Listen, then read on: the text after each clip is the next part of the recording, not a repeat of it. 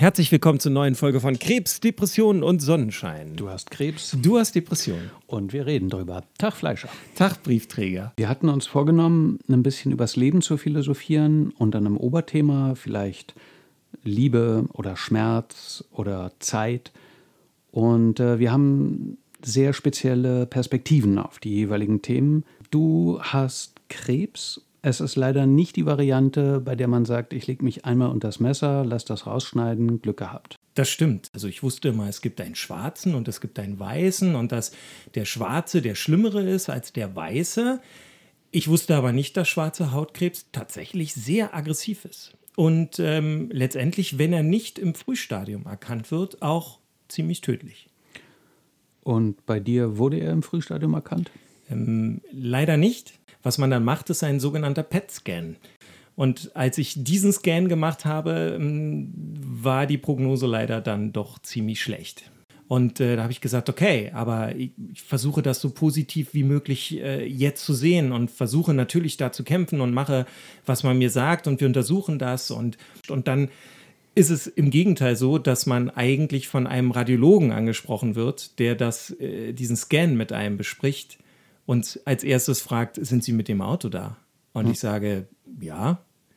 Und er sagt, Sie dürfen nicht mehr weiterfahren. Sie dürfen nicht nach Hause fahren mit dem Auto. Dann leg doch mal los mit deiner Depression. Depression ist etwas sehr Schleichendes. Also das ist so ein bisschen wie ähm, jeden Tag ein winziges bisschen mehr Sehkraft verlieren und dann irgendwann denken, ich bräuchte eigentlich mal eine Brille. Ich bin eigentlich immer müde.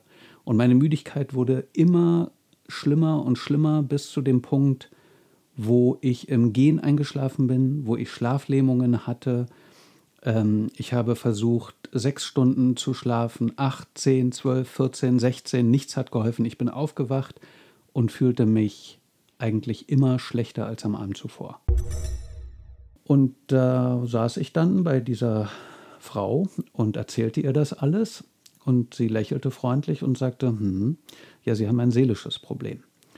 Und dann sagte ich, nee, nee, also ich habe ja hier die ganzen Laborergebnisse und das ist körperlich und das sieht man doch. Und sie sagte, ja, der Körper folgt der Seele. Und äh, das hat sich bei mir sehr eingebrannt. Warum machen wir diesen Podcast überhaupt?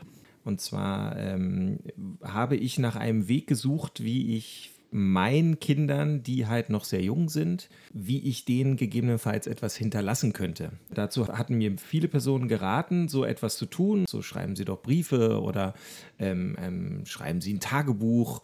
Das äh, ging überhaupt nicht. Und dann ähm, bist du zu mir gekommen. Und dann dachte ich, wir könnten einen Podcast machen. Und das war eine sehr gute Idee. Er hatte dann ja aber eben diese schwierigen Phasen. Und von da hat er sich dann halt immer weiterentwickelt. Also nicht so, ähm, wie das halt vielleicht bei manchen Paaren ist, wo der Mann irgendwann einen Burnout bekommt und dann nicht mehr funktioniert, war das bei Marcel halt andersrum. Der hat halt quasi erst nicht so gut funktioniert, wie man das vielleicht könnte. Aber wie du, dir, wie du dir das gewünscht hast.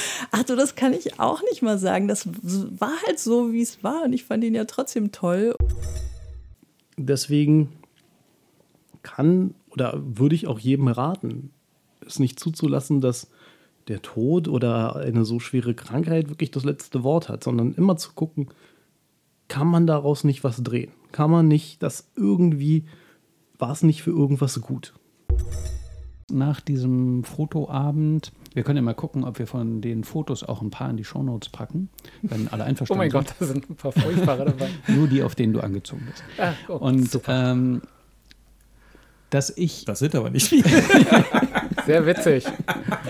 Gut.